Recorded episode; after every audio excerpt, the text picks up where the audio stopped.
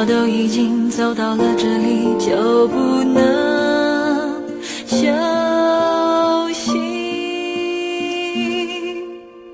遥远的爱着，像易碎的玻璃，思念这么残酷，残酷竟然这么靠近，冷冷的空气叫人不我怎能微笑放开你，却在心底泪流不已。北京时间二十一点三十分。陕西新闻第一声，时代万象，传天下。陕西广播电视台新闻广播，FM 一零六点六，AM 六九三。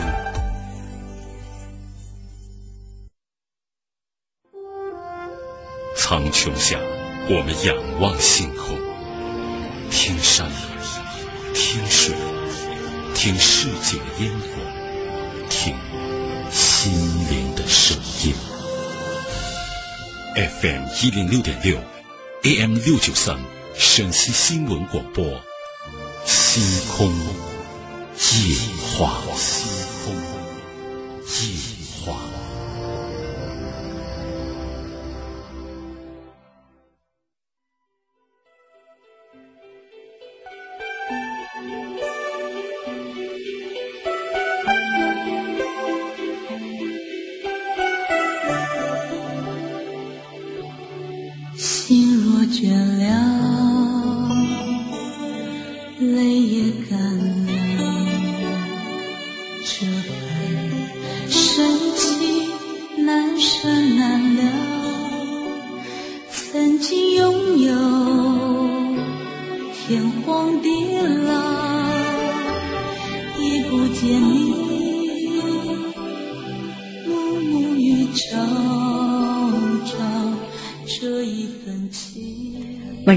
欢迎收听星空夜话，这里是 FM 一零六点六 AM 六九三陕西新闻广播，每天晚间在这个时段带给大家的晚间聊天节目，我是主持人张莹。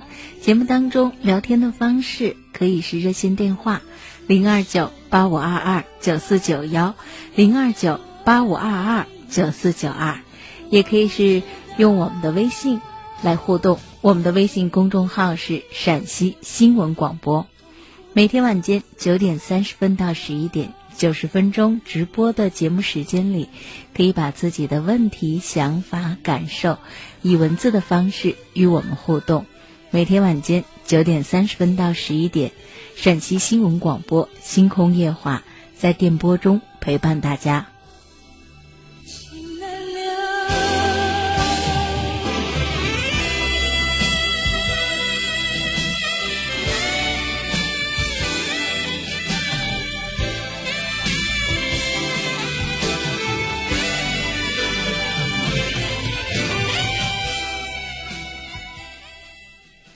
每天晚间，我们有九十分钟的时间，讲讲自己的一些内心纠结和郁闷的事情，也可以谈一谈对听友遇到的问题，您提供自己的建议和看法。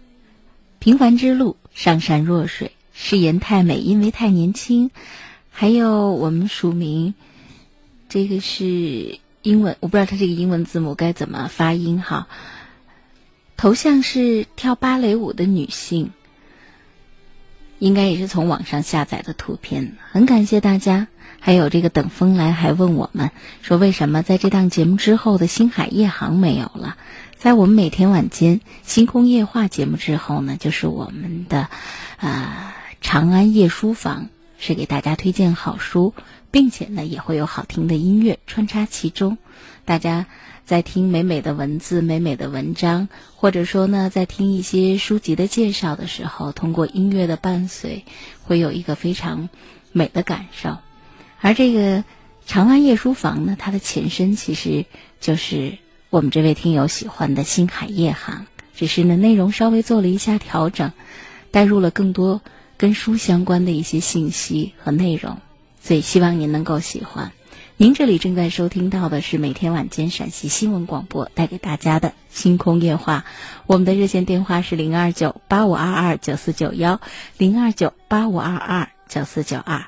感谢大家的收听，请入我们今天晚间第一位听友。喂，您好。啊，喂。哎，您好，请讲，已经接到了直播室。啊，好。谢谢。不客气，谢谢您参与我们的节目。啊啊，好。您身边一定有广播，将广播关掉，不然会妨碍您。我关了。对，我关了。好，那您请讲。啊，张英。哎，您好。啊，哎呀，今天能跟你通话，幸运的不得了。哎呀，谢谢您，谢谢您。啊，嗯。前天前三天晚上有个老婆不是是，呃，不是说这个，他儿把他搁门外掀出去了，是吧？嗯。我天天晚上我听这这我这听了十几年了，我我经常听这准。嗯。对。呃，我给他给那个老说说，叫那个老婆把旧房收拾一下，咱都自个过吧。哦，我好像有印象了，就是他呃。他跟大儿子在一起生活，是不是？对对对对。啊，小儿子那边呢，等于是旧房子。他其实挺想到原来的旧房子住，但是旧房子可能不大安全。大儿子和小儿子都认为过去住不合适，但老人家好像跟儿子儿媳住的不是很开心。啊，跟儿子们过不成，我一个人过了十六年了。一个人哈？啊，一个人，咱都过了十六年了，跟儿子们跟。根本都没门儿过，过不成。嗯，我这六年我都没用过电，我自个担水吃，下雨了接水吃，呃，天不下雨了我担水吃。呀，那个老婆还比我强，老婆还有个姑娘，我才可怜，有个姑娘都没有。那为什么关系这么僵？是孩子们真的非常非常的不好吗？哎，别提了。嗯，我也没老头子了，我那媳妇。饿的很，真的是个母老虎。我下去了，人家把我叫我下去了。我那个小蝈蝈挨个扭转扭操做饭呢，都容不下我。一下把我骂的，赶早起六点，把我骂到三点。啊！我坐那一下软瘫软瘫，我儿子把我搀搀到卧室里，把门一关都不行，把门拿脚拿脚子捅捅。踢门，踢卧室门，就恨我恨的，人家说我嘞，我要的三个儿，我光害他呢。看我的小儿子是我给给人，小都给给人了。我那这个老这个老老儿子考学出去了。哦。他说我不给他，我要来三个我都害怕呢。嗯。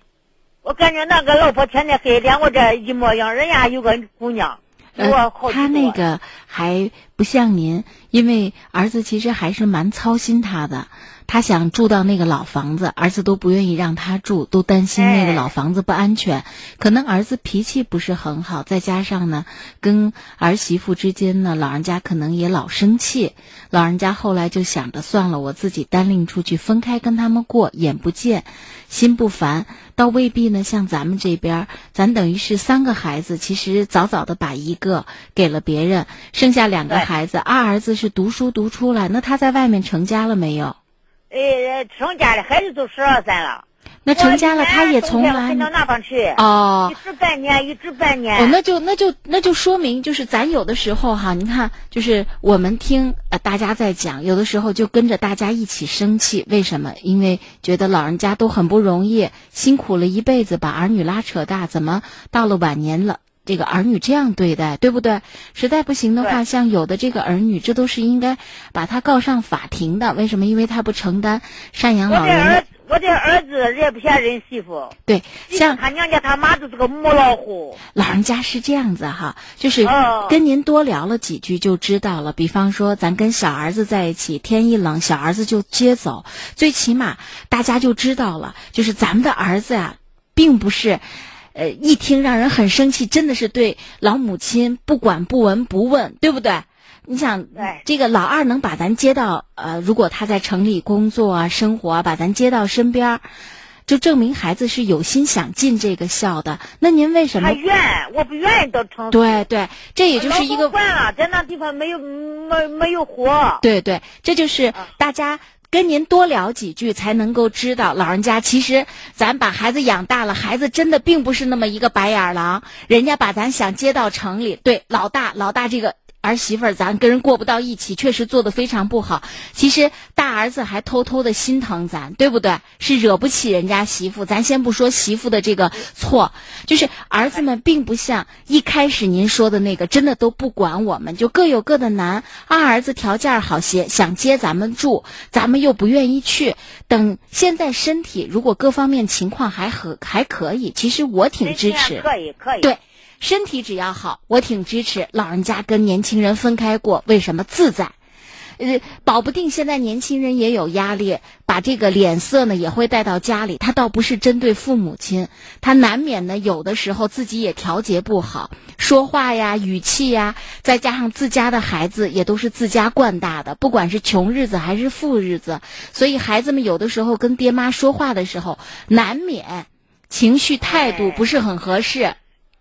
他娘家妈都是母老虎，娘家妈给他都说一句好话，老人家，坏话呢。老人家哈。从前我的儿子不不是大款，老人家。我盖了也盖三间楼房，嗯，咱呃两个姑娘一个儿子大专的，呃高中两个高中的一个大专的，总嫌我儿挣钱他不知足么？老人家哈，那您在广播上现在呢在说，如果村子里有人听了说，你看你婆婆在。电话里头还说你这个没有啊？那行，我说这个话的意思就是这些话其实也是给儿子添乱。为什么？因为就算儿媳妇儿对儿子再不满，人家一家四口的日子也照常过着。人家五口人，五口人，一家五口人，对，人家的日子照常过，人家过得还挺好，对不对？是是。人家只是这样说，咱呢，反正是不打算跟他们在一锅搅。以后呢，实在不打算不对，以后身体实在不行了，哪怕。咱回到城里，跟儿子、跟小儿子在一起生活，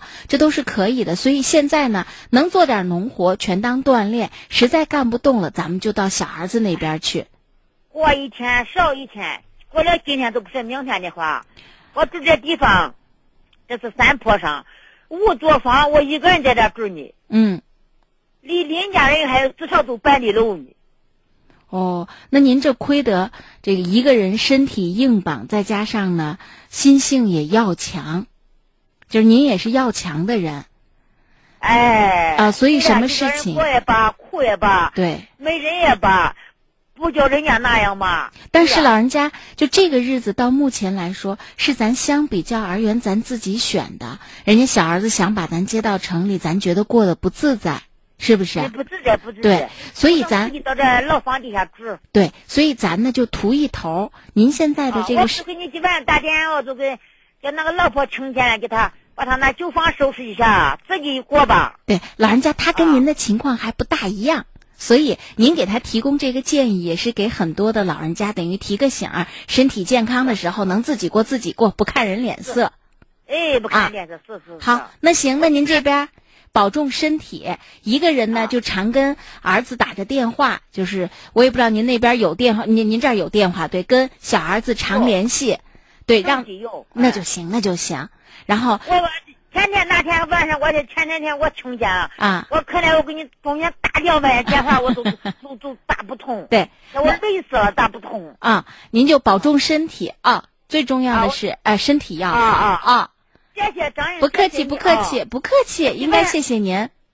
我今天今晚跟你说这话，我心可痛快，可痛快了。嗯，是，呃，有的小辈晚辈确实做的非常的不好，但是呢，人就是这样子，有前因后果。他如果做的不好，他给儿女也做不了好榜样。呃，人都说我，呃，有男人都说。咦，你还想离开？我说我能想开，儿子有媳妇，孙子有他妈，对我怎么都行。对对，对，关键是您这边我唯一放心的就是咱身体还硬绑着嘞，所以咱不用指望他们啊。啊，我身体也好。对，我不我不，他们到地下住住，我他得记得我的边边，我有精神有时间，我得把他地我果然我草还要收拾。哟，那那您确实，嗯，确实确实，呃，很很好很好。啊，不跟不跟他们晚辈计较，只要他跟儿子们生活的很好就行了。我不跟他们计较。对对对，谁谁说我嘞？我都是，嗯、只要儿子有媳妇，孙子有他妈，嗯我都知足了。儿子经常过来看您呢吧？儿子成年在我这西安打工呢，哦儿子供三个学生呢。对对对对对，那您这回来人家看他的地到他地来就到哪来了。那您就是这，您呢呃一定要为两个儿子哈把身体养好。为什么？因为他们也都忙，呃，这个天冷了呢，咱就到城里来消停消停，对不对？也就农活啊少了。我们的节目呢晚上也可以陪伴着您，好不好？哎，我在这都听了十几年了，啊我没有这收音机，没有这节目，我都都活不到现在。哎，好，谢谢您啊。那行，那您保重身体啊。啊。哎，好好好谢，谢你啊不客气不客气啊，好，再见，嗯。好，感谢大家晚间的收听，这里是星空夜话，我是主持人张莹。我们的热线电话零二九八五二二九四九幺零二九八五二二九四九二。您正在收听到的是 FM 一零六点六 AM 六九三陕西新闻广播。喂，您好。喂，这位听友，您的电话已经接通了，能够听到我说话吗？来，让我们工作人员看一下，会不会等得久了？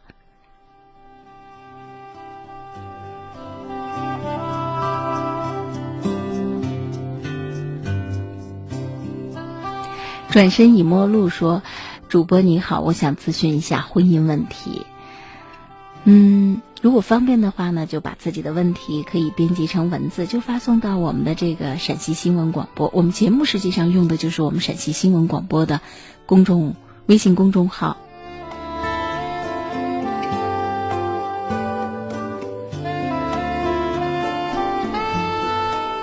要么呢，也可以通过拨打我们的热线，因为毕竟啊，有的问题可能以文字的方式啊，可能太复杂了，文字说不清，尽量呢就用热线的方式，这样子一来一往呢，就可以从语言当中呢带出很多，流露出很多的信息，也方便我们在众多的信息当中呢去判断。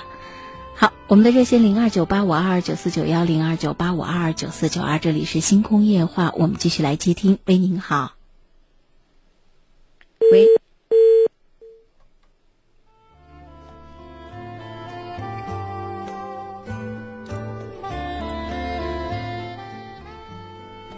戴等就说了，说这位大妈真实在。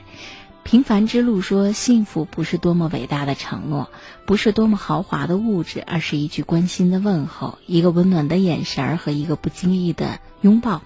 这段文字呢，是在刚才那位老人家讲述自己跟儿子和儿媳之间的这个问题的时候，他发来的。我不知道这个平凡之路呢，是针对自己在生活当中的一些感触、有感而发的、写下的这样的文字，还是说呢，他也是在做一种善意的提醒，就是在生活当中，即便呢我们远在不同的城市，现在的通讯很便捷，一个电话，给爸爸妈妈，首先呢是问候一下。看看他们身体情况怎么样。二呢，报个平安，了却了他们对我们的牵挂和担心。更为重要的是，拿出几分钟的时间听他们讲讲生活当中的一些事儿，说说自己的身体，然后呢，说说自己生活当中的一些牢骚，我们听一听。这都是我们应该做的，而且呢，真的不占用我们多少的时间。一天有那么五六分钟，问题就能够解决。但是，它不仅仅是让做儿女的，让做父母的。可能让双方呢都会从中获得极大的快乐和满足。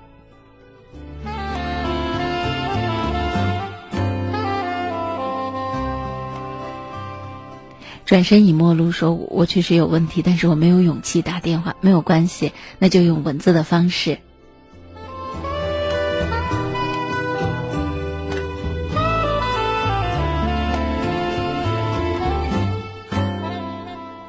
好，我们接下来呢，再请入下一位听友。喂，您好。喂，喂，哎，您好，呃请讲。这你好，啊，您好，已经接到了直播室，请讲。我一直我和的老婆呃两千零九年结的婚，两千零九年嗯离婚了。两千零零几呃年结的婚，我零几年是我花了一百块钱，他给我才赔了两千块钱。首先是零几年结的婚，我听清楚了，是零九年离的婚，对吧？那是零，零零零年结的婚，零六年年哦，那就等于结婚了三年年哈。啊，然后呢，您是觉得自己给了一万块钱的彩礼，最后只要回来了两千，您觉得很亏是吧？啊，是是，我我他这他娘家嘛赔的不嫁妆都都都拿完了嗯，啊。一定也都是经济上并不宽裕的人，所以呢才会，呃，这个在临走的时候把自己原来置办上的一些家当再拿走。经济上宽裕的人就不会，再加上咱也不是经济上宽裕的，因为现在娶媳妇，像您刚才说了，一万块钱的彩礼钱，我估计啊现在呢，一万块钱的彩礼钱可能都不行了吧？咱经常在节目里也听，所以您这边的经济也不是宽裕的人，对不对？是是是，对，最后再说一点，就是说，其实这个彩礼啊，国家并不提倡，婚姻法里没规定结婚必须要男方给女方彩礼，它其实就有点像各个呃地方的这种风俗，大家呢也都恪守着这样的一种风俗习惯，有多有少，只要男方女方两家能够商量好，这个彩礼如果呢大家订了婚，把彩礼送过去了，不论多少。若是这个婚没结成，因为这个彩礼啊给的目的是为了结婚，对不对？要是这个婚没结成，那么法律上都会支持你，那么这个彩礼你是可以要回的。如果呢确实已经结了婚了，并且在一起共同生活了三年，这个时候我们再说你要退还我彩礼，其实也有点过，尤其彩礼并不高，而且女方呢还不错。还给我们退了两千，所以我觉得女方呢也不是那种不通情达理的人。况且这事儿都已经零九年到现在过去七年了，我们不能够再耿耿于怀了。是是嗯，对不对？尤其咱不说男女，有的时候我在节目里还比较回避。其实不论是男人还是女人，想问题啊，尽量显得大度一点。是是，嗯，也要看到别人的不容易。而且别人在做这件事情上，别人对我们的让步，你要是遇到这种呃不好说话的，人家一分钱不给，人家一分钱不退给你，为什么？因为彩礼是冲着婚姻的，我都跟你过了三年的婚姻生活了，是我为什么要给你呢？所以可见女方也不是刁蛮的人，所以这件事儿，我也不知道你们三年的婚姻有孩子没有。没有没有孩子，那这一篇就算翻过去了。好好的把后面的日子，这个呃计划好，找一个合适的。就现在找对象，你也知道，如果呢找的稀里糊涂，那最后还是个离。索性呢，在结婚之前找的时候，尽量找两个人都满意的，可心想一起过日子的，哪怕时间拖得长一点，对不对？别匆匆忙忙的。是。我就跟您说到这儿，您看您这还有哎，老老老是，我在这问一下，我我下一个问题，我我和他我我嫂子，我我我和他嫂子，她她连我嗯这一个，她她和我连我这这这一个屋子住屋子住的，她她连。他你我去年我母亲母亲去世了，他他你那个，他叫我，他他我我我母亲去世，他他说给我叫我跟和尚两万块钱，我我说我说我我和我大哥要。两个人，我嗯共同，呃，他他好一半，我好一半，他他连我，他他连我嗯不行。哦，我听明白我听他明不管嗯，是您老人家去去世，我你说你说老人家去世了，然后呢，嫂嫂这边呢，你们等是没有分家嘛？嫂嫂这边没有那那那那弟兄两个在在在一个屋在一住着呃，就是在一个院子里住着呢，哈。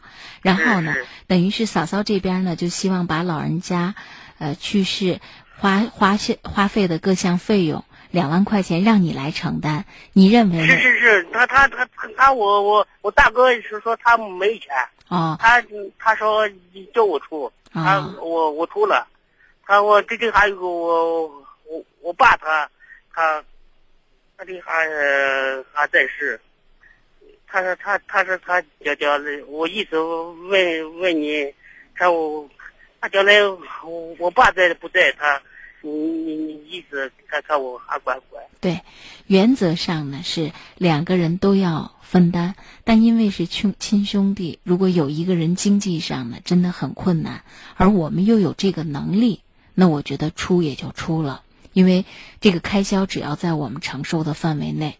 如果说你这边能力也很，就是也承担不了，对不对？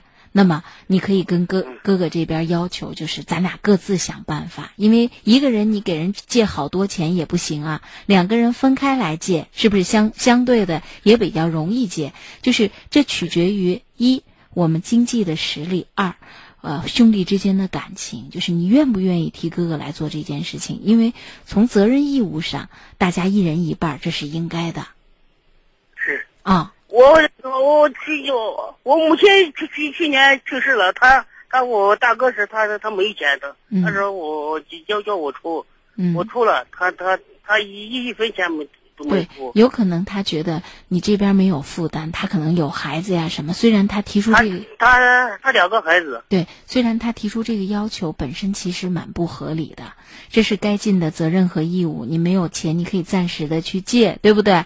然后呢，你最后来承担。但是呢，如果兄弟俩感情好，哥哥这边说啊，你帮我出一下，等以后我有了钱了再还给你，这也是一码事儿。嗯，是不是他他我我我，他我嫂子他他他人人人家我蛮蛮胡说，哦，那我觉得这个事情上就量力啊、而行，就是咱们能承担了就承担，如果不能够承担，我们就承担自己分内的。如果这件事情因为已经过去了，如果这件事情搞得整个家庭，包括老人家走了以后，事情都进展不下去了，那我觉得我们也就不计较了，只要我们能够承担得了。个人做事情都是凭自己的良心，对吧？啊，我我哦，我我我那个我信他他一他那连我在一个屋子住着，他他那个他呃生活费我家里开销的，他都是我我的钱，他他不管。我的意思是这样子哈，哦如果嗯、在一起生活非常的不便，经济上也不便，我们的压力也很大，因为往后你也要成家嘛。那你可以，哎，你们可以非常开诚布公的说，就是，呃，可以分家，这个在农村也很常见。况且在一起，总在一起，搅在一起，呃，也不科学，而且大家也都不会愉快。你要说生活的很愉快，那就另当别论了。明明在一起搅得很不愉快，而且你要承担额外的经济费用，这个也不在你的责任范围之内，对不对？你可以赡养老人，你照顾你父母，包括他们不照顾，咱们照顾，咱们多尽一些责任和义务，这咱都不计较。但是你养家糊口这件事情，你在外面打工，这是你的责任，对不对？是我我我我我在广东嘛，啊这不都是在在家里嘛。啊，我觉得，我觉得可能跟他们就是哥哥那边呢，他挣钱的能力比较弱，或许手头真的没钱，而你呢又是个单身，如果你要会精打细算过日子的话，可能还给自己手头上比较宽裕。人就是这样子，他们要是这样想，可能就希望你多担待，你量力而为吧。但是呢，在尽孝这方面呢，他做的不好，没有，就是我们不能够因为他做的不好，我们也不不朝好的方向做，这个就是五十步笑百步了，对不对？我们心里装着父母，我们该怎么做怎么做哦。喂喂，老师，我再再再说一下，您说我们抓紧时间，我我我一我一直我我嫂子她她人她她我我爸今年都七十多了，他他一他一一天他他啥都不干，他是家里做饭他也不做，我都是我我爸做。对我刚才提到这个问题，不，我我我说你这这七十多的人了，他你还成天做饭，他他饭做时候他他一吃，就就就呃就晚去了。嗯，我我过我过节去的。啊，我的意思是这样子哈，老人家其实在家里做个饭啊，什么也累不着什么。关键是，如果能在一起生活就在一起生活，不能够在一起生活，大家就分开就行了。而且，如果老人家在家里头，他能够做饭，也能够呃来回的跑动跑动，不是个坏事。只要一家人能够和和睦睦，他平时呢也对老人，就他的存在，嫂嫂本身在这个院子里的存在，对老人家也是一个照顾。为什么？最起码老人家不会觉得很孤单，家里能听个人声，除非他对老人家特别的不好，我们在强烈的坚持说一定要分家。哦，我就跟您说到这儿了，时间的关系嗯，好，好，再再见，嗯，老师，好，再见。，再见。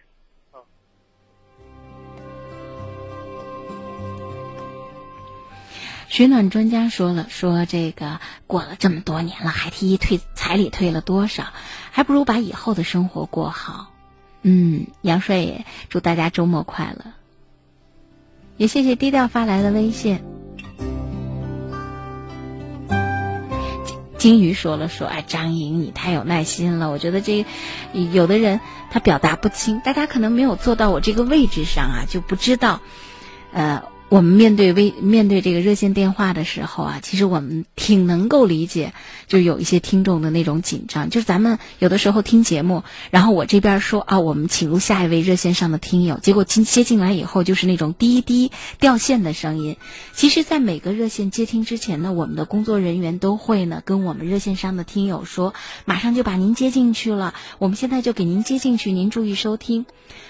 就是那个迅速的在我们的工作人员提示之后就挂掉电话的人，往往是因为自己太紧张了，他进去不知道该说什么，索性最简单的方式就是逃避，咵就把电话挂掉，以至于我们在听的时候会很突兀的就听到，哎，怎么是掉线的？但实际上，心情我们能够理解。对有的人来说，表达自己的问题是一件很轻松、很容易的事情，真的就像是随便的拿起身边的电话，跟自己的好朋友或者家人聊聊天。但是对有的人来说，讲述自己的问题其实是一件挺困难的事情，他要想很久，准备好长时间，甚至有的人可能会写在纸上。等等等等，所以每一个人遇到的问题都不一样。既然呢，我们请大家到节目里来讲讲自己的事儿，我们陪大家聊聊天儿，所以我们也应该有这样的耐心。好，我们抓紧时间继续回到热线里，零二九八五二二九四九幺零二九八五二二九四九二，这里是星空夜话，我是主持人张莹。喂，您好。啊，张英，啊，你好啊！哎，您好。啊，啊刚才你来和上边那个人说话，我我呃说话到之前，嗯。我给你打电话，电话已经打通了，打通了后孩儿回家了，啊，回家了后 我把机子车放在炕上，我在外面，咱孩儿说句话。啊。啊啊，我没关系。给你说一下啊，没关系，您说。啊啊，我说家里有些什么事情，嗯。我孩儿在二零零三年的时候以后，我骑摩托车，我在们西安市长安县一个车相撞了。相撞了以后，当时咱们作为孩儿这个父亲，我都不断的给孩儿抓紧给孩儿看，他们嗯给孩儿正看的时候以后，他们逃走了。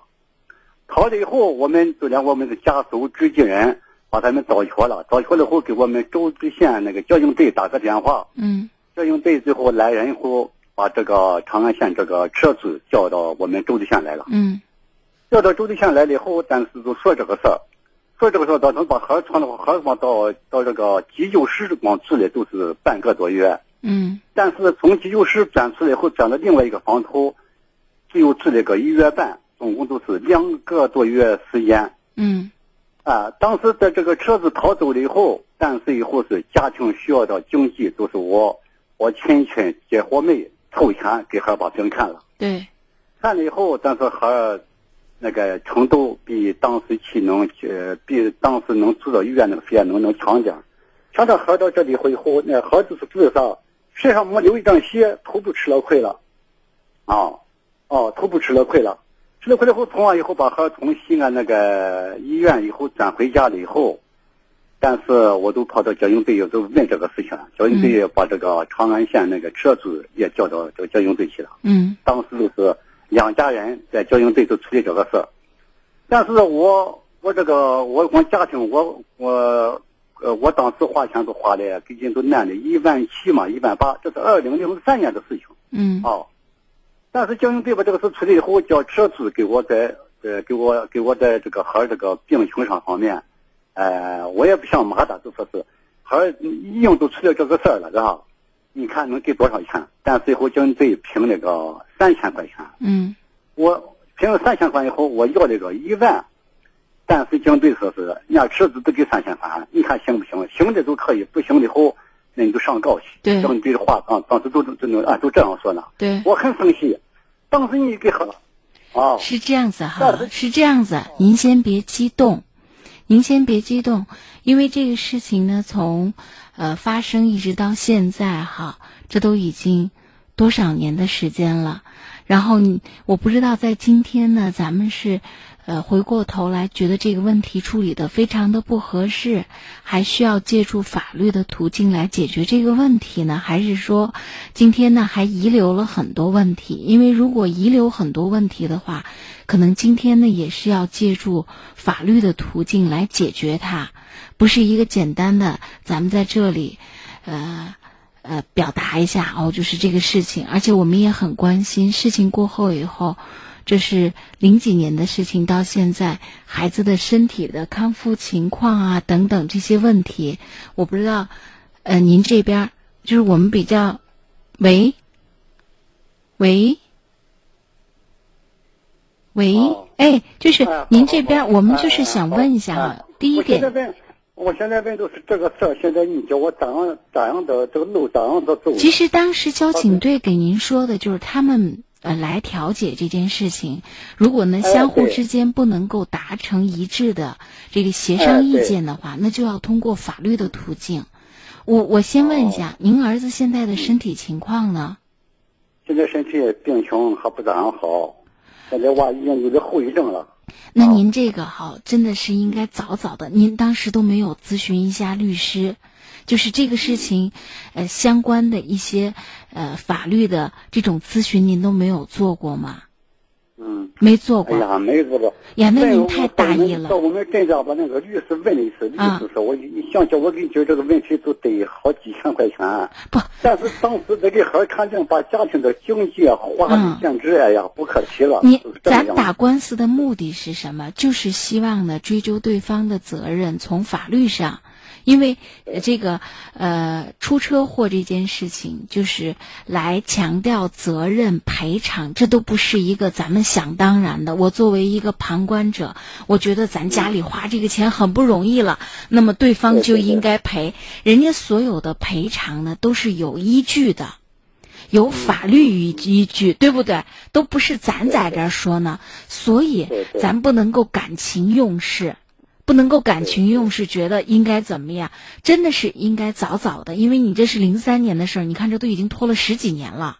十几年了，哎，啊。孩儿这我我整天在家里，既到家里，既到地里干活，还在家里对呀、就是你看对，因为哦。我因为这个事情过了这么久哈，也不知道这个到底现在这个追究责任还能不能追究到。我跟您这边呢，就建议您，现在这个问题只有通过法律的途径来解决，还不知道能不能解决，因为时间拖得太久了。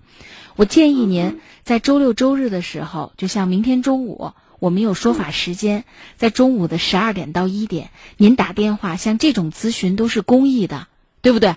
律师，你把情况给律师说一下，看相隔这么多年，然后原来的一些。包括家交警大队处理的一些材料，咱也都在，包括孩子看病呀，呃，这个现在的后遗症啊，等等等这些材料都在。您明天呢就把它准备在手头，您把嗯准备充分了，然后您问问律师，看这方面的问题呢，在今天再去追究相关的责任，因为这个等于影响了孩子的一生。那个赔偿款哈，从今天来看，就是呃，太起不到呃赔偿或者说补偿的这样的一种作用了。咱们问一问，从法律上能不能站得住脚？咱得问清楚呢啊！这个现在这个事儿哈，已经是急不得的事儿了，就是咱现在一肚子冤枉气，这事哎呀，那是真的，那是真的一肚子冤枉气。但是你像么，当时给好政策人家都不看了。但是哈，不，来是这样子哈，就是老人家，我能够理解您的心情，但是您一定得相信哈，咱们是在媒体上说话，咱说话呢都要负责任。对对对不对？你您说一个事儿，您反映一个情况，我们这边呢，要是有记者能够给您深入的采访了解，那么这事儿就行。包括我们还要有后续的跟踪报道，咱是一个晚间谈情感的节目呢，对对不对？对？我只能说，哎呀，遇到事儿以后，大家法律呢，这是一个法治社会，所以您拖的有点久了，您明天中午就打电话。哎呀就是也没有人事。不是，他跟有没有人事也没有关系，其实就是咨询了解。而如果在零三年的时候，那时候因为我做电台做了很多年了，那个时候各个电台也都有法律咨询的节目。我觉得那个时候可能是因为事情来的太突然了，大家都蒙着嘞，不知道该怎么办。您明天问一问啊，心里先有数，好不好？哦哦，对。那行那我们就说到这儿啊不客气好好再见你你说我你说明那个发的那个节目是明天十二点。明天中午十二点到一点，对，叫说法时间。一般的说法时间的那个，也是我们这个台的新闻广播，也是一档老的名牌节目了。他就有律师在直播间里接听大家的热线电话，他们回答的主要是法律方面的咨询，哦，好不好？那行，那我们就说到这儿啊。好，再见。嗯，好，再见，不客气。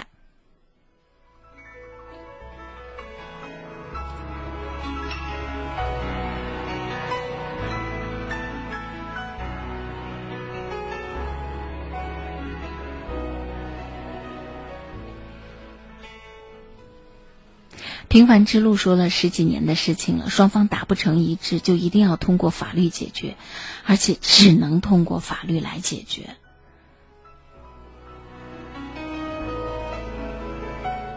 也谢谢守望者对我们节目的支持和鼓励，谢谢低调。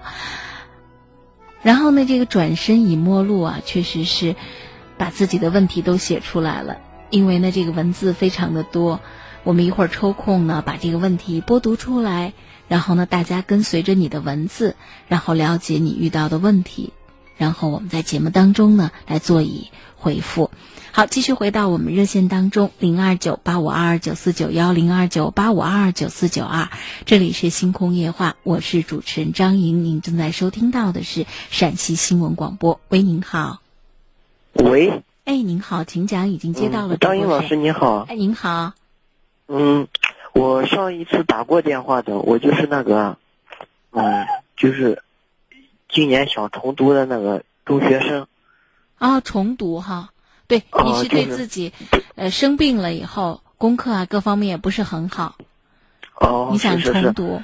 我我觉得我现在还有一个问题想咨询你一下，就是嗯。我在和就是朋友交往，还还是和家人的，就是这个沟通交流的过程中，我的情绪容易就是控制不住，容易内心容易发火，嗯不知道为什么。就比如说举个例子来说吧，嗯，我我我看着电视呢，然后嗯，奶奶来说一句说你把电视关了，我我心里不知道为什么，我也不不是针对奶奶啊什么的，我就是心里特别情绪控制不住，我心里非常的就是很浮躁，嗯心里非常的难受，嗯就嗯是不知道是为什么，我也不知道怎么跟他们交流，怎么沟通。和朋友也是这样，就是一句话不对，我心里就非常不知道。我从小这个性格，怎么就是呃一句话不对，我就心里非常的难受，嗯，我明白。很很长时间心里就不是不是滋味，好，也调整不过来。你今年是十几岁？嗯，十六岁，十六岁哈。那嗯你回回头看哈，呃，童年、青少年，就过来的这你有记忆的十多年里哈，你觉得你过得快乐不快乐？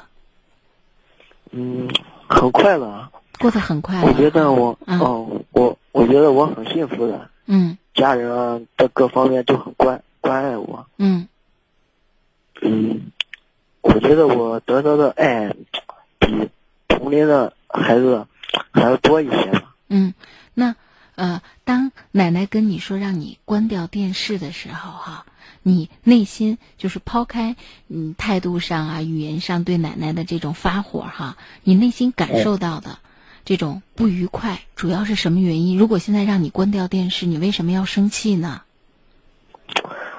我也不知道为什么，我就那个时候不想关，但是啊，就是你想，就是原因很简单，其实就是你想继续看，是这个道理吧？嗯你想继续看多久呢举个呢？例子，啊，你想继续看多久？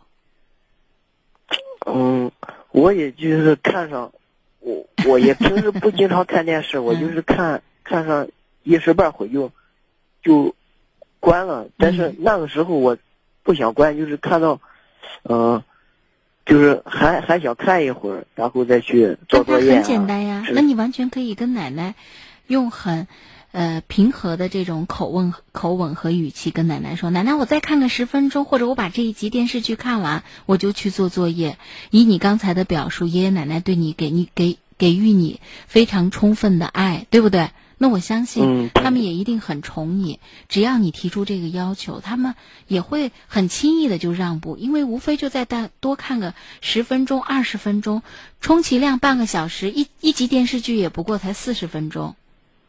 那你去跟奶奶去沟通这件事情，难道不行吗？然后你非要用特别不好的态度，我刚才就是举个例子，但是不一定是看电看电视这嗯这件事，嗯我就是跟平时在处处事的过程中啊，我嗯、就是在一一个宿舍，比我今年念高中一个宿舍，就是跟同学之间有一句话不对，我就心里非常的难受，就是想发火。对，那你每次遇到这事儿的时候，或者当一件事情你认为做的不对的时候，你想重新的审视这件事情，你就要多问几个为什么。比方说，为什么同学刚才说的那句话你听着特别不舒服？他伤害了你什么？因为你现在想要找解决问题的原因吧，对不对？嗯，对的。而且你想要改正它，所以你得知道问题出在哪儿呀？他的那句话怎么伤到了你？伤到了你哪里？为什么你对这件事情这么敏感？这个同学呢，真的是有意的还是无心的？我们可以用其他的方式来沟通我们的这个需要吗？或者来表达我们的这种呃不认同或者不满吗？对不对？这都可以问自己。就是人在呃突发的事件下表现出暴怒的情绪，其实这种情绪是一种替代情绪。它并不是说真正这句话，此刻，然后你有多么生气，而是说这个语言背后，可能有某些你非常在意和敏感的东西，然后让你内心呢有了非常复杂的不愉快的感受，有的可能伤到了你的自尊心，有的可能是误会了，对不对？有的呢，啊，有的呢可能是，嗯，怎么讲？误会伤到自尊心，还有，还有，嗯，就是对我们的指责我们不认同，比方说对我们的批评我们不认同，对不？等等等等。嗯其实我们真正在意的或者受伤害的是刚才我们分析出来的这几种可能性，而不是单纯的啊，他说了那句话以后我们的那种愤怒。我们要找到我们真正在意的那个点在哪儿，然后我们才能够解决自己的情绪。而当时的那个愤怒，只是在那种状态下的一种最呃没有呃效果的一个替代的情绪。我先把这种呃情绪表达出来，然后呢，我先把这种声音声势造出来。其实它可能并没有真正的让我们意识到我们该怎么去表达在这件事情当中的不满或者所受的伤害。所以要看到这对啊个点，这就是为什么刚才你举了一个例子说电视，那我就要深问你几句。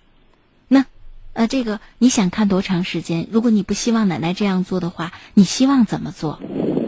然后你有了这个想法以后，你能不能通过其他的方式和途径来跟奶奶沟通？跟同学也是一样的，多问几个自己的自己的问题。既然你想解决它，这是一些深层的我们遇到问题表现出来的这种暴躁。我我平时其实也就是遇到想发火的事儿，我也不经常发火，但是偶尔也 也也会发火，就是发火，多数时间都是忍在心里，其实心里很难受，但是我也自己不表达出来，就是忍到心里，然后难受很长一段时间，然后这件事就不不了了之了，就不用去解决了，就是忍到心里很长一段时间，然后。这就是我刚才一开始就问你，回过头你觉得你的童年快乐吗？你觉得你的这个青春期快乐吗？对不对？因为我隐隐约约还记得，好像你是从小爷爷奶奶和姑姑带大的。嗯，是啊。你在你感受到爷爷奶奶和姑姑给你的爱的同时，一定呢，可能你对你的生活也是有不满的。就是不管我们今天过得有多幸福，其实我们对生活都是有奢望的。对呀，每每个人都是对。对呀，这是很正常的呀，对不对？人正是因为有这样的，对对对，有这样那样的一些愿望，我们才能够推进自己的生活往前进嘛，对不？我们想改变，我们希望更好，等等等等，所以这都是很正常的。所以要正常的认知自己在生活当中的感受，包括一些负面的情绪，有负面的情绪，生活里有委屈，有压抑。呃，有被人的这种误会等等等等，那压抑不是办法，而是要找到排解自己情绪。你说啊，张一，嗯，张一老师，我其实压抑一段时间我就过去了，不，它就放在了你的心里，它就成为一个小毒素，积压的时间长了，就会被莫名的导火索就点着了。可能你前面积压的这些情绪跟奶奶的那句话一点关系都没有。但是奶奶那天一说这个话，你的情绪就很暴躁，所以真正的问题不是电视，而是你内心一直以来积压了某种觉得自己很委屈啊，对自己很不满啊。没准你自己都不是很想看电视，为什么？因为我知道你很想改变自己的学习态度和学习习惯，你希望能够在成绩上有突破。那么看电视这件事情，你对自己本身就是很不满意的。等等等等，因此我给你提供一个建议，就是我们在成长的过程当中，或者我们在生活当中遇到一些问题的时候，我们不把它笼统化，因为一笼统啊，就找不见真正问题的症结。我们是通过一些非常，呃细微的生活当中的一些细枝末节的事情和当时的感受，我们去寻找我们对自己有哪些不满，对生活有哪些不满，我们需要跟别人怎么沟通和表达自己，对不对？甚至我们希望自己变成一个什么样的人？所以把它具体化，这种具体化，你甚至可以把它写成日记，你自己都能够分析。你就不会只看到表面的现象，好不好？好。那行，那我们就说到这儿。嗯，好，谢谢你啊，不客气，不客气。好，再见。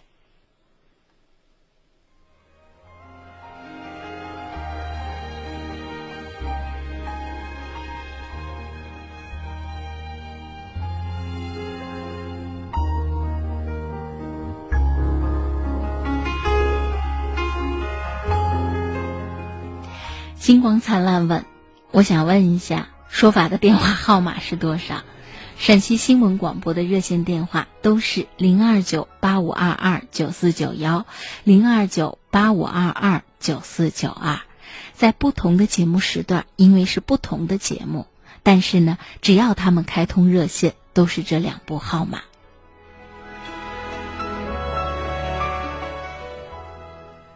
幸福是零星的星，说情绪控制还是比较难的。国外有专门做控制情绪，他们叫管理情绪，呃，有专门开设这样的课程，有这样的专业，也有专门做这种心理辅导和心理咨询的专业人员。所以，管理好自己的情绪，对现代人来说，其实是每一个人伴随着一生可能都要学习、掌握和了解的。因此，对于一个年轻的十六岁的小伙子，我相信他今天意识到这个问题以后呢，他了解了这方面丰富的一些技巧，了解了相关的一些背景知识。那在你未来的人生当中，他可能对你构成的这种干扰或者困扰，就势必会少一些。所以，其实是一件好事，早早的知道这件事情对自己很重要。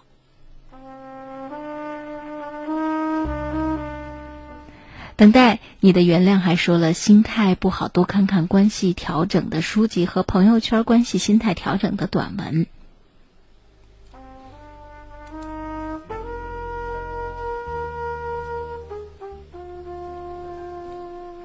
聊杂了说，这个男孩的内心是善良的，想要自己不上火，需要想想长辈的辛苦，需要压制住自己的暴躁情绪，应该用用数学的方法，因式分解。哦。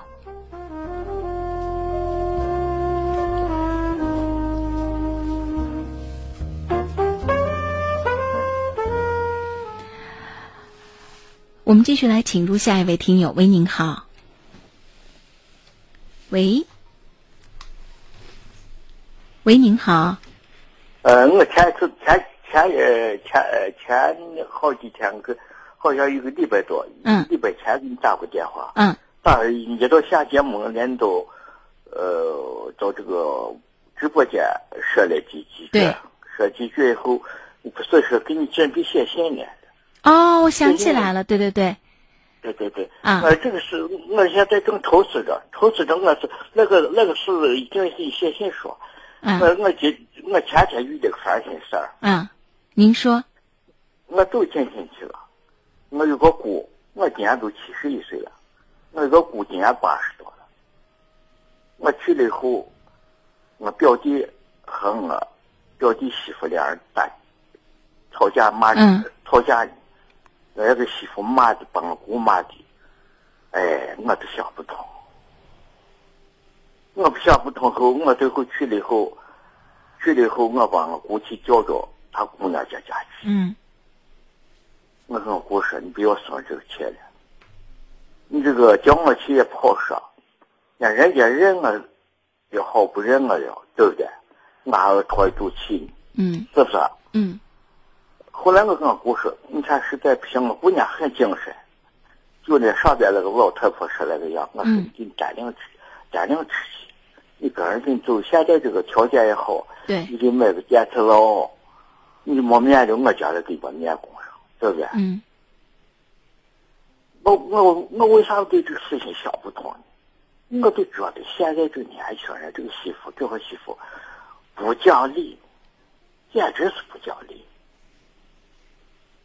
我前天去戳肚脐，我记得去年就是这个时间。我为这个事情跟我表弟说，我说你长得老还是个教师，就教育好我姑娘啊。我跟你说张老师没见过那个人，整天没样吊着，这个下巴子都吊到身上，整天没样吊着。嗯。家里来来了任何人都不问，就是那么个人，把我气的干干揉手没办法。不，赶出去没办法。不，现在的这个，嗯，现在的这个，呃，婆媳之间的问题哈，比以前复杂了，因为我们现在对很多问题的认识也比以前丰富了。你就像你说的，有一类人真的是，他不见得是跟谁闹了意见了，但是他每天自己都不愉快。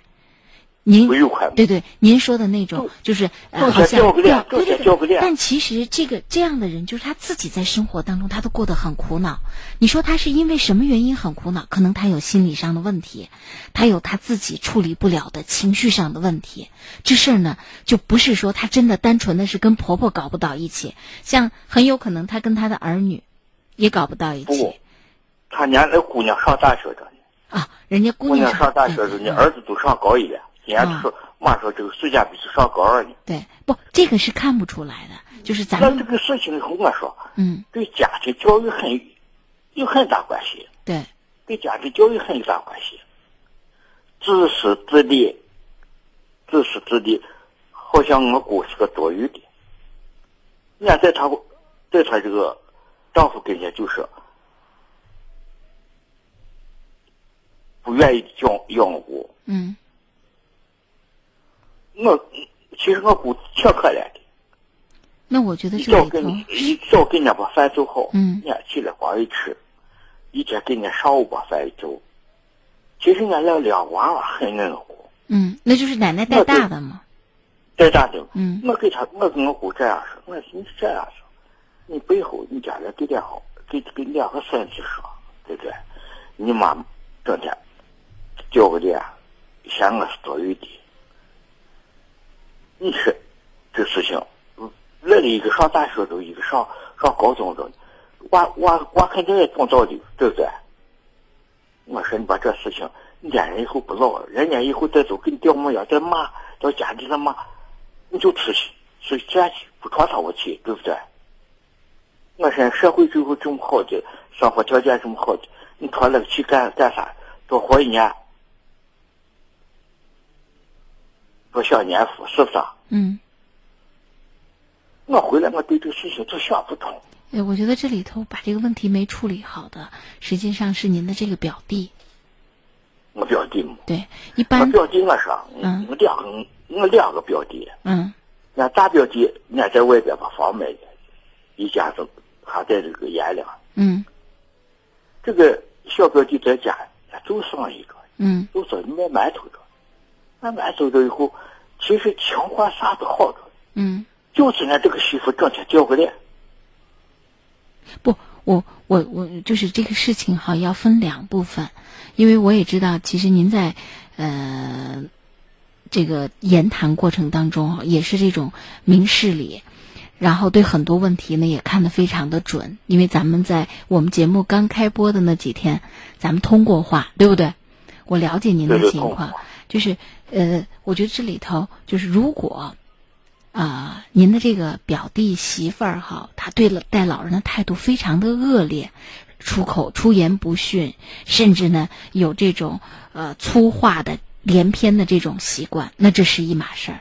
如果仅仅是就这个人整天掉一个脸，我觉得我们把这件事拿出来就作为呃一个说法的话，有的时候不成立。你这就是为什么我从一开始说，就有的人呢，他整天自己掉脸，就这个问题啊，不是他针对某一个老人或者怎么样是，掉脸掉脸的事情是要整天他掉脸，不是给不给这他整天给任何人不是给不是对给我对不掉脸对，这就是我要说的。整天脸掉，就是门上去也掉个点对，管到哪都掉个点。所以，咱做婆婆的知道，咱今天娶的是这样的一个儿媳，就不能够哈、再就这件事情，因为你改变不了她，就她的那个问题，没准还需要通过心理医生来帮助她，她一辈子都苦恼了一辈子，对不我那对？天啊，我那天跟我姑姑这样说，我姑姑，这这这事情当年怪你在我姑父。我表弟呢给他找这个对象，嗯。他家里最后你抢北着，把这个结了婚了，啊。抢北这个人，老人拉都就结了个婚，啊。结了后结婚就是就是这样的。嗯。这个事情以后，我为啥说？我跟我姑，我在这个我我我也是的，到外边几十年，在这个给人也说是了非，也说是说一些烦心事儿，处理一些家庭事儿，我是过。这个吃饱好人，肉淡然人，对不对？问题是这样子，你是买个牲口，我嫌它不好了以后，买个东西后，我把它就撇了，撂了，我凭这一个。千怪万怪，还怪你在我姑父当年给人家不，娃娃不愿意，你又你又该找这个媳妇。好，这个我就又不同意了。为什么事过境迁了？人家都是一对夫妻一家人了，咱再说这样的话呢，其实话要传出去的话，反倒我说了，没传出去，嗯我把我把我姑调到背后跟我劝我姑了，跟我姑比方。啊，你我说你你不要生这个气，你生气对你身体不好。对我觉得咱们这这个主要劝的就是让老人家想开一点，儿媳妇的那个态度也不是专门，就他就是这样的一个人，不要往心里去。然后呢，也不敢总是跟人孩子说你妈总是掉个脸啊，怎么怎么样？因为就算他母亲这做的不对，那也不对。天下做孩子的也不愿意有人说自己的妈妈不好，咱不能够这样子的话，就把关系搞得更复杂了。那今天晚上打电话的意思是啥啊？我请教你一下啊。你看我跟胡吃的嘴，对不对？他们那个村上，人家有组长，有有这个大队，村村村委会有主任啊。我说你这是通过人家村主任，通过你在村上找人，你说这话，你说你担定出去，你你也精神，担定不不闯他的气。你有两个姑娘，这还有娘家，还有我家，我也是娘家嘛，对不对？你想到哪来？哪儿这去，对不对？想到哪里去，哪里去，对不对？那好，对，那我打断你。对不对呃，我觉得我们出这个主意出的有点早。为什么？因为其实人家有儿女，儿女还很多，不就这一个。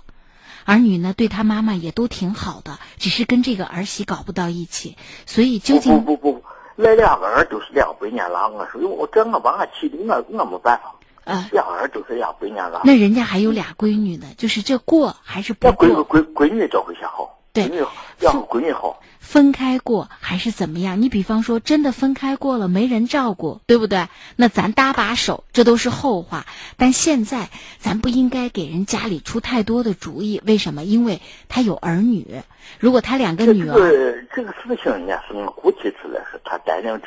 对，也他不不不，我是来我我也同意你这，我说你这个事情要说要找找这个村干部，不单纯是找村干部，跟自己家里的孩子，就是儿子说不通了找女儿，对不对？人家那是一家人，就是如果说我我我是想看这样说的，我是村干部给你把这工作做通以后，写成把协议写，两个人给予我，你也问人不要不要多要，一人给不俺生活费。我跟今晚打电话的意思，你觉得我是个嘴对不对？我觉得咱们背后说，背后说的，背后说的，不是在人面前说的。我跟我姑说的，该这样说的。没有什么对还是不对，但是呢，这个呃，从儿子的家里搬出来，对一个年龄大的老人来说是有风险的。对，就是分开过也是有风险的。在法律上，人家的儿女对老人家是有法律上承担的责任和义务的。就是走到哪，他的儿女该给老人家多少钱，不用咱说，法律上都会追究他们的责任，所以他们理理所应当的该给。只是说，咱们提这个主意，您说我私下里偷偷跟我，我实在不行分可以。但您问我这是不是一个最好的办法？我说不是，为什么？因为我们参与的过早了。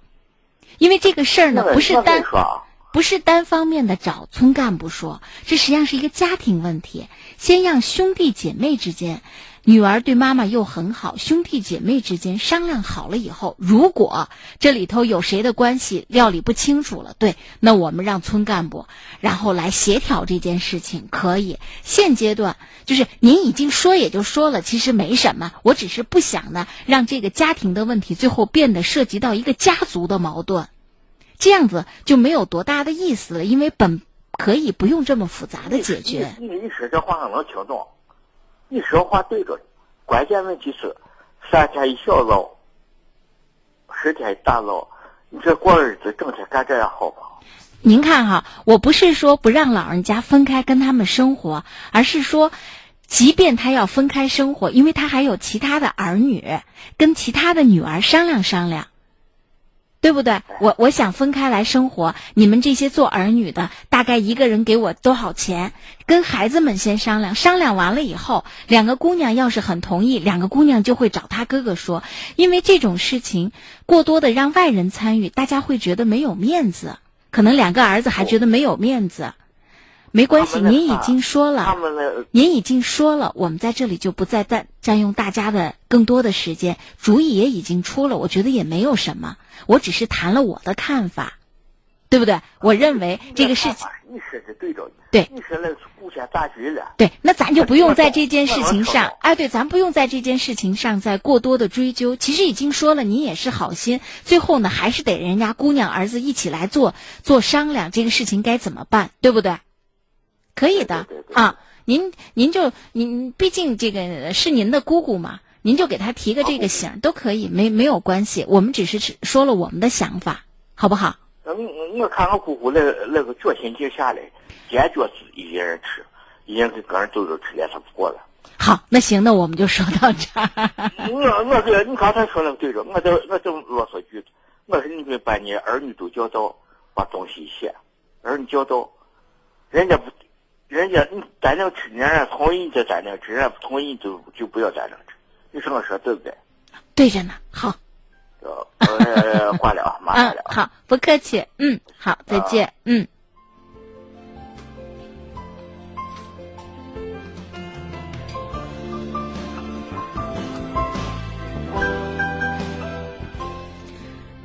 来看看我们微信上，杨发来微信说：“我替朋友咨询一件烦心事儿。我朋友今年七月三年大三年制大专毕业，但因有一门专业课没有考过，没能和其他同学一样拿到毕业证。听他说，他那三门课都考了三次都没有过。哦，他那门课考了三次都没过，觉得学校虽然有，如果课程没有过不能拿毕业证，但他认为自己在学校也是表现比较好的学生，并没有和哪位老师有矛盾。现在学校安排九月份开学，再次让他补考，他现在不知道是不是该考试前和老师好好的沟通一下。另外，他一直认为老师对他有成见，因为第三次考完后。问过老师为什么没有过，老师说他一个选择题都没写，但是他否认了这一点。他的这种心态怎么调整？如何正确看待这件事情？请教一下。卷子的事情是做不了假的。我说做不了假，就是我们如果没有过的话，老师不会说啊，你这个写了或者你没写，老师在那瞎说。因为打开卷面，你的字迹、你的名字，这事情都能够有据可查。如果真的是自己没有考好，那我们就认认什么？开学的时候啊，好好把它补考过了。就是这种本着一个呃我混过了这种心态，除非你运气。或者说你的学习能力很强，临阵磨枪。大多数人呢，可能实打实，你还得用点功，把你该学的、该弄的都要弄过，不能够把责任推给别人。这确实是自己没有考好，就不能够把这个问题推给学校啊！学校我平时表现也很好，他不是根据平时考表现给你发毕业证，他是有成绩在那儿把关的。至于你，你说我这个同学心态该怎么调整？那我们就实事求是的告诉他，我们认为这件事情你没有做对，就是没有做对。你成绩没有过关，那你现在就要赶快补你的成绩啊！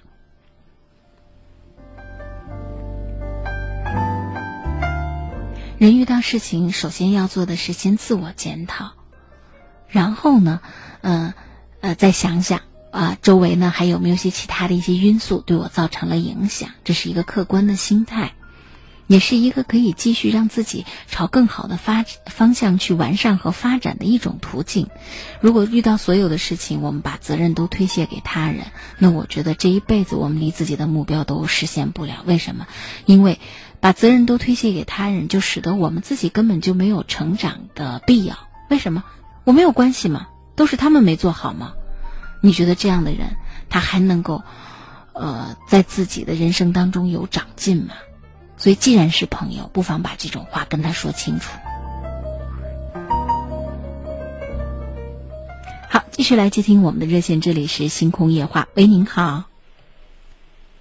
喂，哎，张莹，你是张莹吗？我是张莹，您好。哦，你好。嗯，谢谢你哦。不客气。嗯，我这家庭我老公的事情。嗯。我这老公经常这几年了不不管我，我有病都不看，这你说咋办啊嘛？我活计到屋里不自在的。儿子媳妇给儿子，的儿子要钱，儿子说他媳妇要钱，媳妇给点钱，给点钱都让我戳气的。我有病了，病了就病了一万钱，第二天睡了一三天，三天。脾气不好的，老公要钱，老公不管，我知道命提着客气，这，撵我今天要钱还撵打我嘞，这咋办呀？二十多年了，两个儿子，三个孩子，两个儿子大了都大了，都成家了，媳妇这来儿子不要我让了，他爸离婚了，你说这我这，我他行。您是说孩子们，孩子们，呃，已经提出来说让你跟他父亲就离婚算了。呃，孩子们不要离，说过了一辈子来个长长，妈长这么个吧，我怎么口的都成。啊。他把钱了，他给我给，不是我嘴里缝下去钱嘛哦。嗯。我说你把我缝下钱给我给我给我看病，把我养老保险不交个，那不交养老保险都，自从的都剩下我一家没交，人家给我不交，人家光交他的，人家交他的，人家他不交，要交要交双方都要交。嗯。我我说你不交我，你把钱给我，我自己交我过去哦。嗯，这都是么话？你还撵来打我的了？那有没有可能跟村上的干部说一下，就是有关你们家里的这个钱哈，呃，老公这种实际的情况，有没有可能你领你名下的，他领他名下的？啊，对，不管我，这跟我三十多年了，跟我不给一分钱花，我又不用不看，有啥不管我，我咋过？你说该？俺儿子和儿子说的，我管你过不还行，咱家咱有媳妇我怎么想？我给你不吃不喝，饭来张口水来伸手，还唾弃这样子，我有病都不管，你说咋办？我这屋里不好进，我睡了几天，连头带把，二十都不二十，连我菜都菜地都不有。你是三个孩子哈？三个孩子，三个孩子，两个成家，一个伢也把也也小小子都成家，一个外面成家。嗯。要是人家不回来，孩子叫回来，人家到那说的，我两块钱说回来，我说我来你爸想过的，嗯，这都是我家才离婚，啊离婚期间还人家不愿意离，伢不去，伢不愿意离，又不啥又不放，你说跟我怎么成吗？不，呃，就算他不想离哈，也不完全依据他的这个呃态度。这个离婚呢，如果确实过不到一起了，相互之间也没有感情。本来呢，少年夫妻，本来少年夫妻老来伴儿，相互之间是个照应。若是对方呢对我们一点照应都没有，感情也都没了，孩子现在也大了，那我们通过法律的途径结束这种婚姻关系。一旦结束了这种婚姻关系，那么队里分给我们名下的钱，他也就没有权利拿走了。大家就个人过个人的。但是因为子女都大了，而且呃老了以后呢。如果我们的养老金啊各方面不够用，对不对？看病需要开销，那还得子女来出生活费、赡养费。那到时候呢，三个孩子，不论是男女，大家都都要承担这个责任和义务。所以在离婚这个事情上，我们尽尽量跟儿女商量商量。因为有的时候，即便不离婚，你就像我们。遇到一些老人，确实日子过得非常非常的不好。两个人在一起干了一辈子仗，哈，确实过不到一起。那最后儿女就没办法，那就是老人跟一个，比方说老人跟这个呃老公呢跟大儿子，这个呃媳妇这边呢就是妈妈这边呢就跟小姑娘，对不对？大家分开不在一个屋檐下，这也是一种办法。就是咱们呃，因为哈。这个事情很简单，因为咱们有儿女，咱们以后儿女儿女的，就过的，就光给人家主持进来，出到屋里保姆一样，忙里忙外的，反正忙进去光吃些知道，看你啥啥路通了嘛，光进来一看，你这不还戳气的？不，老对不起哈。其实我听您的声音哈，您这应该已经不是第一次、第二次参与节目了，您以前参与过对吧？而且每次参与这个问题的时候，我都跟您提的建议。孩子怎么越叫回来了？叫回来我就把这情况说了。对。说了孩子说来，他爸过一辈子，他怎么过？我怎么过啥的？又病不看，啥不管。他爸说的我死去，我就想走了，我就想走远远的。不不不，不是不是，就是。我就想要去。你跟没想，我活不下去嘛。我自己我也想，就估计我到个屋里辛苦很。我我一分钱都是你给。可惜我这手上没一分钱，我连洗衣服、肥皂钱都要不还，我留不啥？我说个买个药去去要去。对，我说这个话的意思就是让儿女知道，就是您跟他父亲生活的实际情况，然后儿女得帮衬着的您，就我也不知道您娘家有没有亲戚，因为就算娘家亲戚没，我娘家来来年了，我娘家我哥一个还十来年了，我哥打了吹了。大家这个娃娃叫着这个揍他叫啊，人家不是我娘家，我女的都揍着的。对不起，我说的话不是这个意思，不是来给打锤或者来追究他的责任。因为如果暂时的离婚，可能还需要有一些问题需要弄清楚，包括呃，我们手头一点钱都没有，也需要呢娘家呀或者自己的儿女来帮衬一下。就是这个事儿，周围的人首先呢。人家想要帮咱，也是先看着咱的儿女。为什么儿女在这个事情当中责无旁贷嘛？你妈身体不好，对不对？你父亲那边呢不讲道理，那你养大了三个孩子，孩子就应该尽相应的责任和义务，包括出面来调解。孩子们不想让父母亲离婚，就这个心理咱能够理解。这一打年。一大把年龄了，而且他们可能觉得啊，这日子还能够继续过下去。他们对实际的情况未必那么了解。您呢？我不知道您是不是还有一个姑娘？那姑娘和家去住院，姑娘一个那个电话都不打，姑娘一年了我都没问事过。哦。我是我娃上学，我娃来他爸要么活计我死的谁都做我。嗯。俺家这就是完活这都家去都有负担，可家没钱，完活负就娃娃房没钱。他爸不来，因为我听您，我听您的这个说话哈，我知道您身体情况，就是比方说今天有个头疼脑热啊，在床上躺几天，但实际上呢，咱自己在家里还干了大量的农活，就是靠自食其力，我们也能够把自己养了。如果在法律上追究他们三个孩子的赡养的责任和义务，那谁也谁也这个呃跑不了。那法律追究呢？大家都要承担责任和义务。三个孩子一平摊，也并不是很可怕的数字。您这个事儿呢，是要有一个人商量，您跟我商量不顶用。为什么？因为我不是天天都在您的身边。您这遇到事儿以后。对，您跟自己娘家的兄弟呀，或者跟自己的儿女啊，说起这个话，他们就在你身边。呃，到你特别需要帮忙的时候，他天把手就能够给你帮天大的忙。而且这个过程里头，比方说有人呢要到这个村干部那儿，呃，做做村干部的思想工作，对不对？让人家知道咱家的实际情况。分钱的时候啊，就是这个呃，老公拿老公的，我这边拿我的，有没有这样可能让人家帮忙来介入咱们的这个家庭的这一些问？题等等等等，这都是需要有人去帮您来跑，来了解这个事情，或者来呃给人家家提个醒儿，甚至呢实在过不到一起了，咱要离婚这事儿，其实在村上还是要经过村干部的一些调解，因为还牵扯到你离了离了婚，你住哪儿？村子还得想办法给你个地或者给你个房子让你住着，你不可能还住在他的家里，对不对？所以这事儿呢，您多方面来了解。就是跟孩子呢要长久的商量，实在不行过不到一起，分开来过，各吃各的。但是在这个村子分钱的问题上，因为不在一起，那就不要把他的我名下的钱分到他那儿。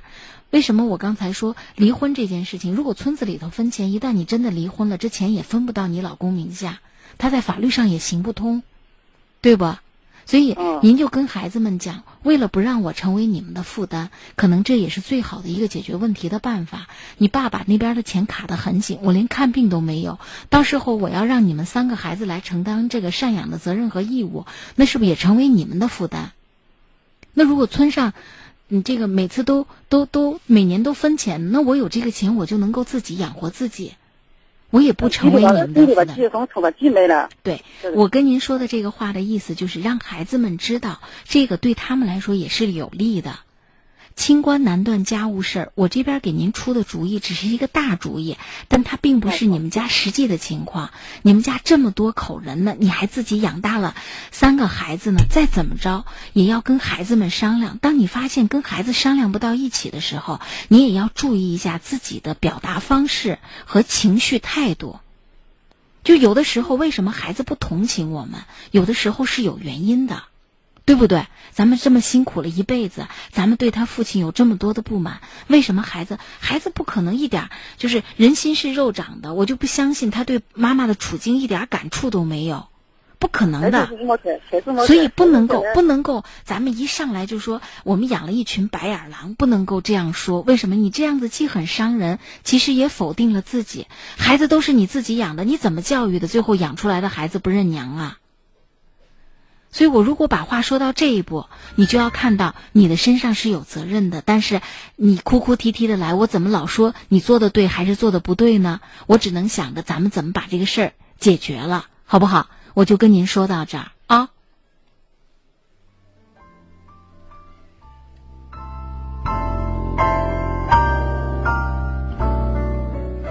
好，我们剩下的这点时间呢，给微信。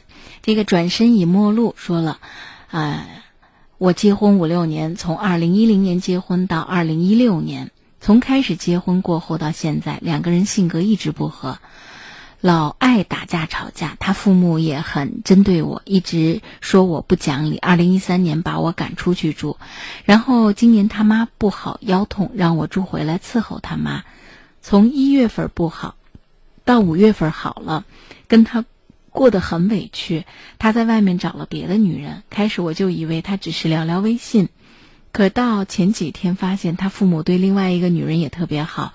旁边的邻居问我那个女的是谁，我说我不知道。没过两天，我老公回家了，我出去有事儿，晚上回来发现那女的就是前几天他父母带出去玩的那个女的。看我回家了，那女的就走了，他家里还给他打掩护。然后那女的走了，我老公就出去了，一出去就把手机设置了停机，一天一夜都没回来。昨天问他去哪儿了，他一句话也没说。我就说那女的光明正大跑到这家里来找你，你就出去陪她，嗯，怎么说她都不说话。昨天问他们一屋人都没回答我，我现在心情很不好，一家里人压根儿没我没把我放在眼里。正如你所说的，其实你们的婚姻从一开始就有问题，大家拖着这么些年没解决这些问题，一直拖拖拉拉的。其实这个在婚姻当中啊，逃避问题，其实对自己，尤其当你是婚姻当中弱势的这一方，那么对弱势的这一方伤害是最大的。为什么？当你在拖拖拉拉时间的消耗当中，实际上几年你也把自己人生的机会、时间、精力就都搭进去了。所以是非常不划算的。如果发现自己的婚姻确实没有办法维系，不管他家里人怎么对我，只要我们觉得跟这个男人在一起生活没有希望，也没有互相之间的爱，等等等等，那我觉得我们早早就应该考虑，我是否还应该在这个婚姻下继续下去，也不至于说人家在婚姻之外还找了其他的人，甚至人家一家里人都知道这个事儿。所以很多事情其实更为重要的是自己要看到。整个事情的这个发展，预见到一些问题，借助法律的途径来保护自己的利益，逃避不是解决问题的办法。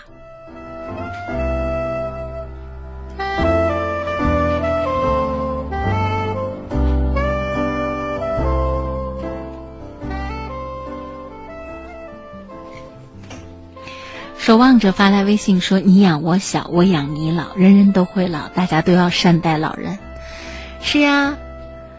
而且呢，这个言传身教啊，如果你自己不能够很好的做到这一点，那么你的晚景可能也会很凄凉。为什么？因为你没有教会你的孩子如何善待老人。平常心。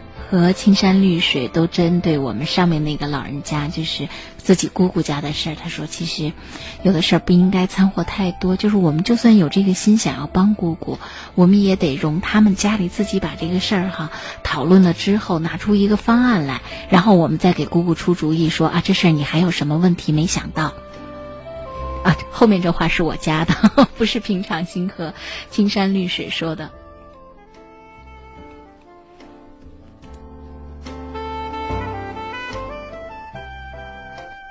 花落无声说了：“好可怜呐！无论父母，呃，怎样过不到一起，做儿女的都要关爱父母。人都是会老的。”青山绿水说，两个人吵架，男人吵的是理，女人吵的是爱。最后，男人觉得女人不讲理，女人觉得男人不爱自己。这就是为什么不要和女人讲理。女人可以和你以外的任何人讲理，但你就是她的全世界。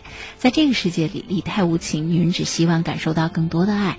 只可惜，唯有成熟了的男人才会懂得，扯着嗓子、扯着脖子跟女人讲理是一种伤害。他无非就是想要你爱他。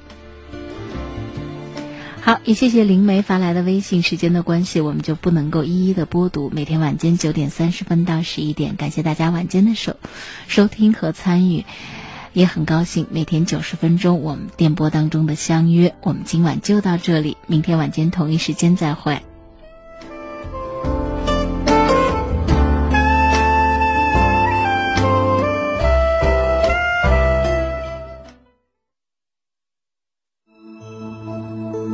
青藏高原牧区来到内地大学，克服了学习英语的难关，拿到这张珍贵的大学毕业证。除此之外，还有一张更为珍贵的爱心毕业证。这张无偿献血证是一份真挚的证明。不论今天我的血液流淌在藏族、汉族、蒙古族还是维吾尔族同胞的体内，我只想说，我们都是祖国的热血青年。我们五十六个民族都流着同样的血液，同根生，共血脉，五十六个民族传承中华。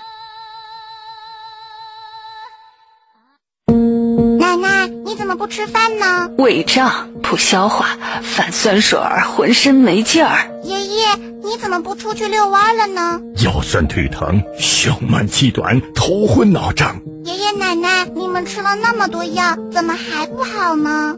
唉，随着年龄的增长，脏腑和身体整体吸收功能下滑到最严重，每天吃进去的食物已经不能充分吸收。